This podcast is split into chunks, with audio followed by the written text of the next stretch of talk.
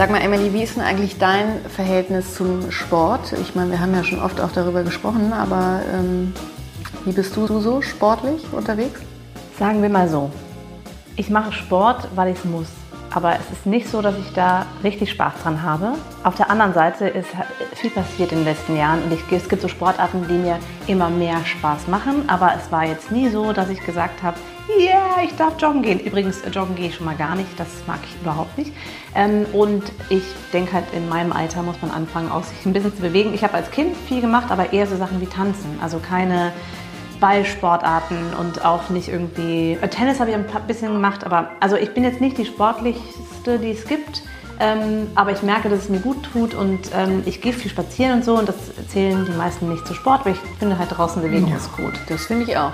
Und das haben wir jetzt in Corona auch alle gelernt. Also bei mir ist ähm, eigentlich ganz ähnlich. Ich war nie eine Sportskanone, auch schon als Kind nicht. Ich habe auch so äh, Tennis mal eine Weile gespielt und so und ähm, aber ansonsten war ich eigentlich auch eher diejenige, die äh, gerne als letztes in irgendeine Gruppe gewählt wurde, weil ich einfach nicht gut war in ganz vielen Sachen.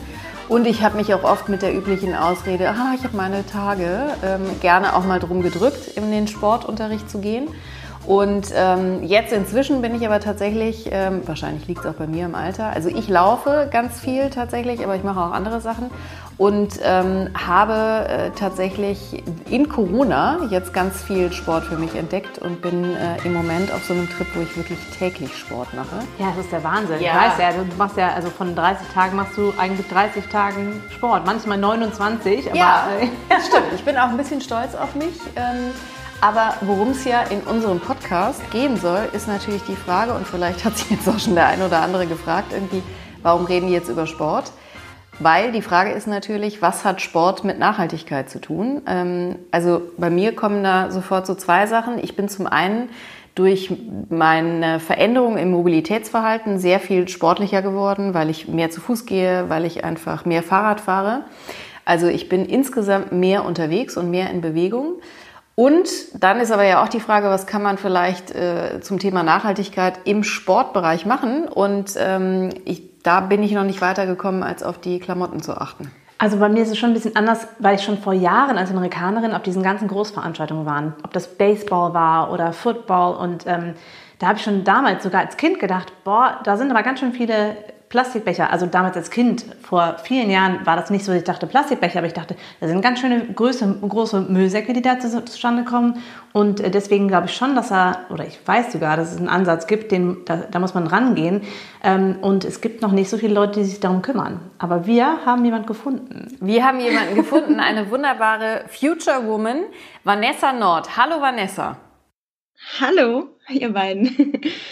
Schön, dass du bei uns bist und schön, dass du dich um dieses Thema kümmerst und äh, schon 2019 eine Firma gegründet hast, nämlich Vanessa Nord, ähm, die sich mit dem Thema Nachhaltigkeit im Sport auseinandersetzt. Sag mal, wie bist du dazu gekommen und warum hast du gedacht, das ist ein Thema, da muss ich mich mit beschäftigen?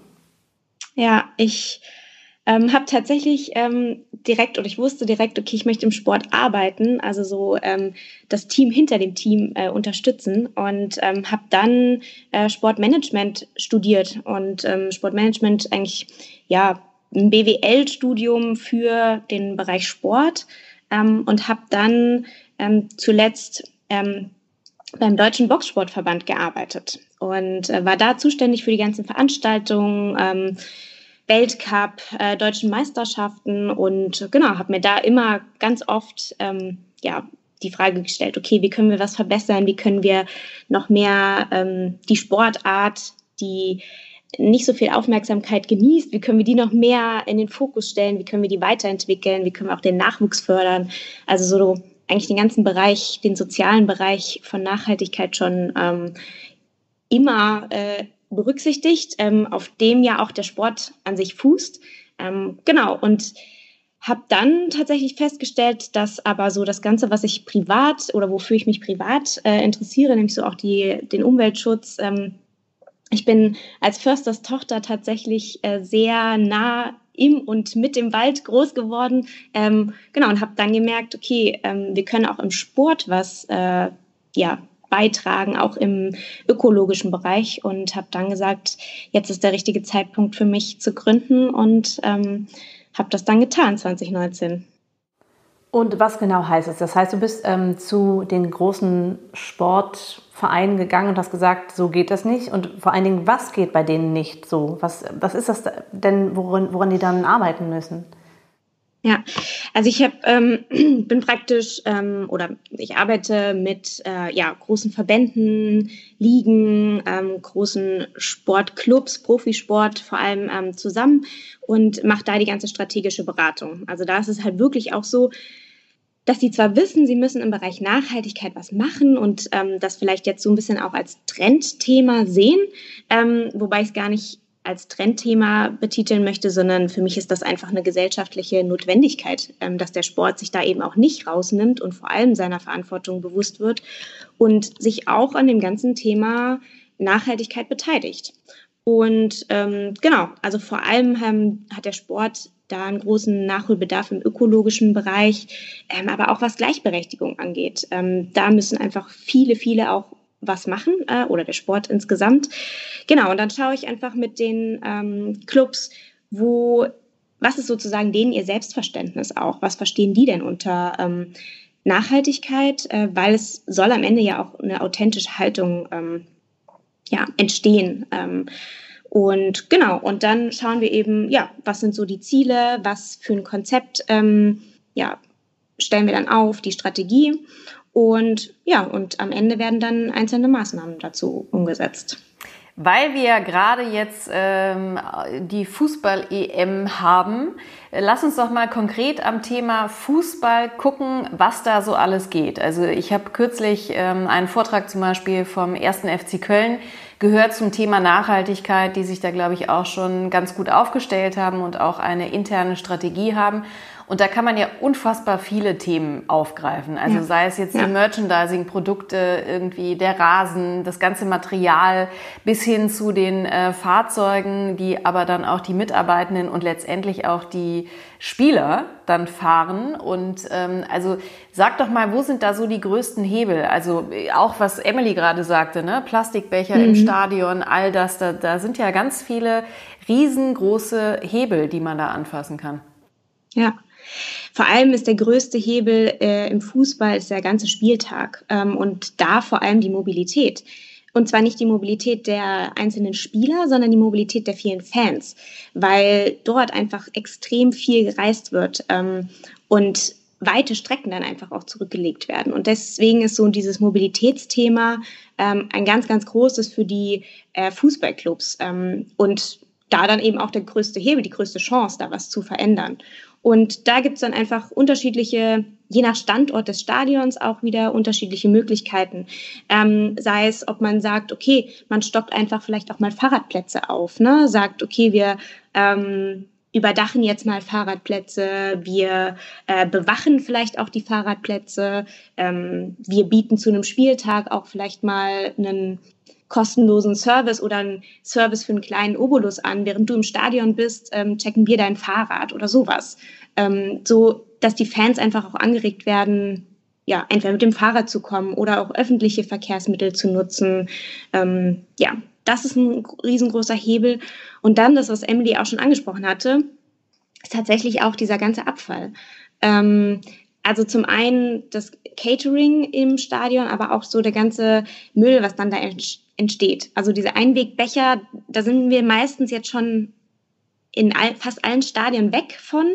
Ähm, das Problem ist auch noch, Mehrwegbecher ist teilweise nicht unbedingt ökologisch äh, sinnvoller, denn wenn man Mehrwegbecher bedruckt, sind sie wieder nicht so oft nutzbar und auch nur für das Spiel ähm, und meistens dann auch nur für eine Saison, weil dann werden sie im nächsten Jahr dann ist der Spieler gewechselt, dann oder es gibt neue Trikots, dann werden die ganzen Becher nochmal neu bedruckt. Also das sind so auch wieder so Grauzonen, wo es sich eben nicht unbedingt, ähm, oder sobald ein Becher bedruckt ist, machen wir uns nichts vor, ist das wieder ein äh, Merchandise-Artikel, also ein Fanartikel. Der Fan soll angeregt werden, das wieder mitzunehmen und zu sammeln. Ähm, ja, ich habe also, auch mal von, von Mainz 05 habe ich mal gehört, ähm, dass es auch ein Riesenhebel ist, äh, zum Beispiel die ganzen Kühlschränke und all das, äh, ne, alles was dann ja. auf Energieeffizienz umgestellt werden kann, ähm, halt total wichtig ist Weil da macht man sich ja auch kein Bild von. Äh, allein die Tatsache, dass die ganzen Getränke und Lebensmittel gekühlt werden müssen, was da auch an Energie verbraucht wird. Absolut, absolut, ja. Ja, und auch also auch die Verpflegung äh, der, der Massen einfach in dem Stadion, das ist ja auch ein riesengroßer Hebel. Also vielleicht auch mal wirklich eine Alternative, also eine sinnvolle Alternative, vegetarisch oder vegan anzubieten ähm, im Stadion, anstatt wirklich nur die Wurst. Die Currywurst. Ja, ja. Weil als Vegetarier zum Beispiel hat man meistens nur die Möglichkeit, dann Pommes zu essen oder eine Brezel. Ne? Ähm, Wobei also ich sagen muss, ich war jetzt auch ein paar Footballspielen, also jetzt leider nicht in der Corona-Zeit logischerweise, aber davor äh, in Deutschland, in Köln auch und da gab es auch die vegane Variante des Burgers. Ähm, trotzdem die Frage, und ich habe ja so ein paar Vorurteile im Kopf. Ne? Ich stelle mir vor, du sitzt mhm. da mit dem Verbandsvorsitzenden von irgendeinem Fußballverein oder so und äh, sagst ja so nachhaltig und schon bei dem Wort sagt er, nee, nee, nee, auf keinen Fall. Wir wollen das so haben wie immer. Oder ist die Akzeptanz größer, als ich mir so vorstelle? Also es ist schon noch so, dass es extrem schwierig ist. Äh, und das ist so gerade noch, äh, glaube ich, meine Arbeit, die, ja, wo ich ganz, ganz viele Vorurteile gegenüber Nachhaltigkeit abbauen muss, einfach. Ähm, ja, und das ist einfach, glaube ich, eine Herausforderung, vor der ich gerade stehe, die, und trotzdem, es gibt aber schon viele, die einfach die Notwendigkeit erkannt haben. Und es wird auch einfach, also ich sage immer gerne, wenn wir jetzt anfangen, ähm, ein bisschen was zu machen und äh, Maßnahmen umzusetzen, ist es äh, in ein paar Jahren, wenn das wirklich auch ins Lizenzierungsverfahren aufgenommen wird, einfacher für die Clubs. Das also musst du, glaube ich, nochmal so erklären. Mh, genau. Also wenn ein Profiklub in, also wenn es zum Beispiel äh, im Profifußball, ähm, muss man sich bei der Deutschen Fußballliga lizenzieren lassen, dass man in der ersten Liga zum Beispiel spielen darf. Da gibt es dann einen Katalog, den man erfüllen muss, ähm, um einfach ja, die Lizenz zu bekommen.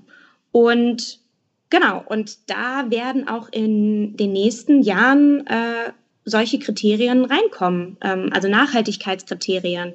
Ähm, und deswegen macht es ja Sinn, nicht erst anzufangen, wenn die Kriterien in dem Katalog stehen, sondern jetzt schon anzufangen, einfach die Weichen zu stellen, um da dann es einfacher zu haben in dem Lizenzierungsverfahren. Ich würde gerne noch mal äh, wissen, wie groß du auch die Vorbildfunktion eben von diesen großen Sportarten einschätzt. Also wenn jetzt zum Beispiel der FC Köln äh, sagt, unsere Merchandising-Produkte sind halt jetzt äh, Fairtrade ähm, oder wenn sie sagen, unsere Spieler sogar, äh, die dann eben einen, einen Firmenwagen bekommen, bekommen ein äh, E-Auto. Also das, das hat doch eine riesen Vorbildfunktion und eine große Auswirkung, oder? Extrem. Ja, extrem. Vor allem ähm, ist es so, dass man schon bei den Spielern einfach sieht, dass die das auch wollen. Also es ist einfach mit Nachhaltigkeit, das betrifft die junge Generation. Sowohl bei den Spielern, die ja jetzt gerade auch auf dem Platz stehen, als auch die ganze junge Generation an Fans. Und die geht dem äh, Profifußball oder auch dem Profisport, Sport allgemein, geht gerade so ein bisschen abhanden.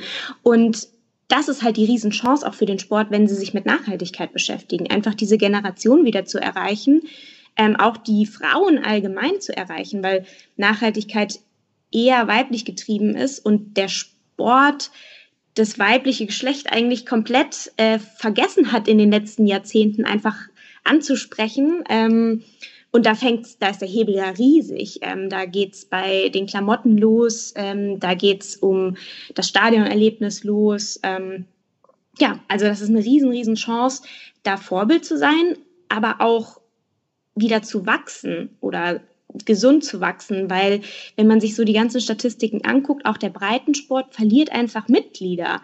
Und da geht's nicht darum, dass die Kinder dann statt ähm, weiß ich nicht, Handball, Fußball spielen oder statt Fußball eben Tennis spielen, sondern es geht darum, die überhaupt für den Sport wieder zu begeistern und für so eine Vereinsmitgliedschaft. Und genau das ein riesen, riesen Hebel. Ja. Genau, also du hast gerade von den Sportlern gesprochen, die Fans, wie ist da die Akzeptanz der Fans, nachhaltig zu sein, beziehungsweise wie, wie, wie wollen die denn nachhaltig sein? Also sagen die, wir machen da mit und dann eben im Breitensport ähm, kann man da so hintenrum äh, an die Eltern dran gehen, die sagen, wir wollen halt nur noch, dass die Sportklamotten nachhaltig produziert werden, die wir unseren Kindern anziehen und so, solche Sachen. Wie, wie, wie kann man das Ganze verbinden? Ja, die Fans sind tatsächlich gerade im Profisport die treibende Kraft im Bereich Nachhaltigkeit. Also die wollen ja auch das ganze Thema verändern, auch gerade ähm, Rassismus, was damit reinfällt, ähm, ja, Homophobie, Gleichberechtigung, das ist alles was, was die Fans im, im Dialog, äh, wo, wo die extrem Druck machen. Ähm, also äh, der Profifußball zum Beispiel hat jetzt so eine Taskforce gehabt, auch wo tatsächlich die Fans äh, oder die Fan ähm, äh, sechs Positionen hatten in der Taskforce und ja, die einfach auch die einzigen waren, die es gleichberechtigt aufgeteilt haben, zum Beispiel äh, zwischen Männern und Frauen. Und das ist einfach, ja, die treiben das auch voran. Also ich glaube, das ist, weil, mh, mm, oder beziehungsweise die treiben es voran und der, ähm, was der Sport auch noch merken wird, ist, die Wirtschaft wird es auch vorantreiben. Also auch gerade ähm, Vereine haben jetzt die Möglichkeit, wenn sie sich nachhaltig positionieren, und das ist sowohl für den Profisport als auch für den Breitensport ähm, sinnvoll zu beachten, ähm, haben sie die Möglichkeit, wenn sie sich jetzt nachhaltig positionieren, auch Sponsoren zu gewinnen. Weil dann einfach auch Unternehmen sagen, ja, das möchte ich gerne unterstützen und das tut auch der Umwelt gut. Und wir als Unternehmen ähm, überlegen uns für uns ja auch, was müssen, was können wir machen im Bereich Umwelt, was können wir ähm, verändern. Und ja, und dann möchte ich halt auch im Sponsoring ein nachhaltiges Projekt oder einen nachhaltigen Sportverein unterstützen. Total. Aber lass uns gerne noch mal beim, beim Breitensport auch bleiben. Also ich habe ja vorhin so gesagt, man kann halt äh, auf die Klamotten äh, achten. Das ist so das Einzige, was mir erstmal einfällt. Aber gerade wenn man auch im Breitensport in einem Verein ist, worauf könnte man denn hinwirken? Was sind denn so konkrete Dinge, die man eben auch als Verein vorantreiben kann? Meinst du da ganz konkrete Maßnahmen, die Sie jetzt sofort umsetzen können? Ja, also was, was jeder, mhm. genau, was Vereine tun können, aber auch gerne, was ich so als alleine Sportmachende äh, vielleicht noch beachten kann. Ja, also was, was zum Beispiel als allererstes einem einfällt, so wie nehme ich denn für mich meine, mein Wasser zum Beispiel mit zum Sport? Ähm, was, in was für einer Flasche? Ist das eine Einwegflasche, Mehrwegflasche? Ist es äh, ja eine Glasflasche? Ähm, ist es ein, ja, gibt es ja viele, super viele Alternativen mittlerweile. Ähm, wir haben dann auch ja, die Möglichkeit, eben da zu gucken, mit auf, in, welcher, in welchem Gefäß schenke ich denn auch jetzt auf dem Sportplatz, wenn wieder Zuschauer erlaubt sind, äh, Getränke aus. Und da ist ja auch der große Hebel. Ähm, ich weiß, Glas ist nicht erlaubt auf dem Sportplatz, ist auch nicht zu empfehlen, aber da auch zu gucken, okay, kann ich vielleicht ja auch Mehrwegbecher benutzen, die ich dann einfach auch wieder gut spülen kann. Ähm, genau, dann äh, sich wirklich zu überlegen, okay, was für Trainingsklamotten ähm, bestellen wir jetzt zum Beispiel für eine Mannschaft? Ähm, welche Trikots bestellen wir? Und gerade da gibt's auch, ähm, weil viele dann auch sagen, ja, aber das ist teurer oder ähm, das können wir uns nicht leisten. Ähm, da gibt's auch mittlerweile Fördermittel, die tatsächlich beantragt werden können ähm, damit man sich eben fair gehandelte Sportklamotten oder auch Sportgeräte ähm, kaufen kann als Verein. Ja, das ist ähm, super interessant. Weil es ja. geht ja auch um, um äh, Fußbälle jetzt beispielsweise und so. Du kannst ja alles eben auch in nachhaltig beziehungsweise in, in äh, Fairtrade bekommen. Ja, und der, der, der Hessische Tennisverband zum Beispiel hat seinen offiziellen Spielball, wirklich so einen nachhaltigen Tennisball ähm, äh, ja, also die, die haben den entwickelt zusammen mit, äh, mit einem Hersteller und haben dann gesagt als Verband, okay, das ist unser ähm, offizieller Spielball für Wettkämpfe. Ne? Ähm, und dann müssen die Vereine den auch einfach nutzen. Und dann, dann, dann da wird auch, äh, sieht man auch erstmal, was der Verband für einen Hebel hat, weil natürlich die Vereine vor Ort dann auch mit dem Ball trainieren. Weil die wollen ja dann, wenn sie dann auf ähm, äh, beim Kreispokal spielen, ähm, natürlich dann auch den Ball einfach kennen, die Beschaffenheiten, wie dotzt er auf, wie dreht er sich. Ich, ich kenne mich jetzt nicht so gut aus im Tennis, aber ähm, also man trainiert ja dann auch automatisch mit dem Ball. Und dann ist es ja auch im Tennis die, diese ganzen ähm, Balldosen, ne, die sind ja auch alles Müll. Und da wurde dann eben auch geguckt, okay, dass dieser nachhaltige Tennisball dann eben auch in einer nachhaltigen Verpackung ähm, ja, transportiert wird und geliefert wird.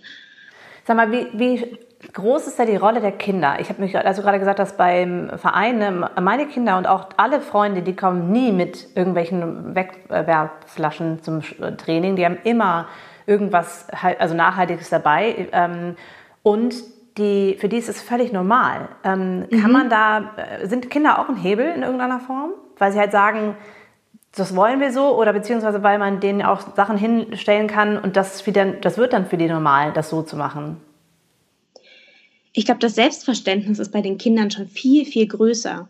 Für die ist es schon total normal, dass man sich einfach, dass man ähm, ja, Abfall zum Beispiel trennt. Ähm, und wenn man dann sagt den Kindern, okay, ähm, gut, die, die brauchen noch nicht so viele Kronkorken, ne? Aber wenn, wenn, ähm, wenn man dann. naja, einfach, auf so einer Limo hast du auch einen Kronkorken. Ja, genau. ja, stimmt. ähm, aber sowas zum Beispiel, ne? Wenn man dann sagt, okay, wir, wir sammeln jetzt die Kronkorken eben extra, weil die halt recycelt werden können, ne? Ähm, und das ist für die Kinder, glaube ich, viel, viel schneller umsetzbar. Also für die ist es dann ganz normal, okay, sie wissen, da steht jetzt zum Beispiel der Eimer für die Kronkorken, dann sammeln die das viel selbstverständlicher.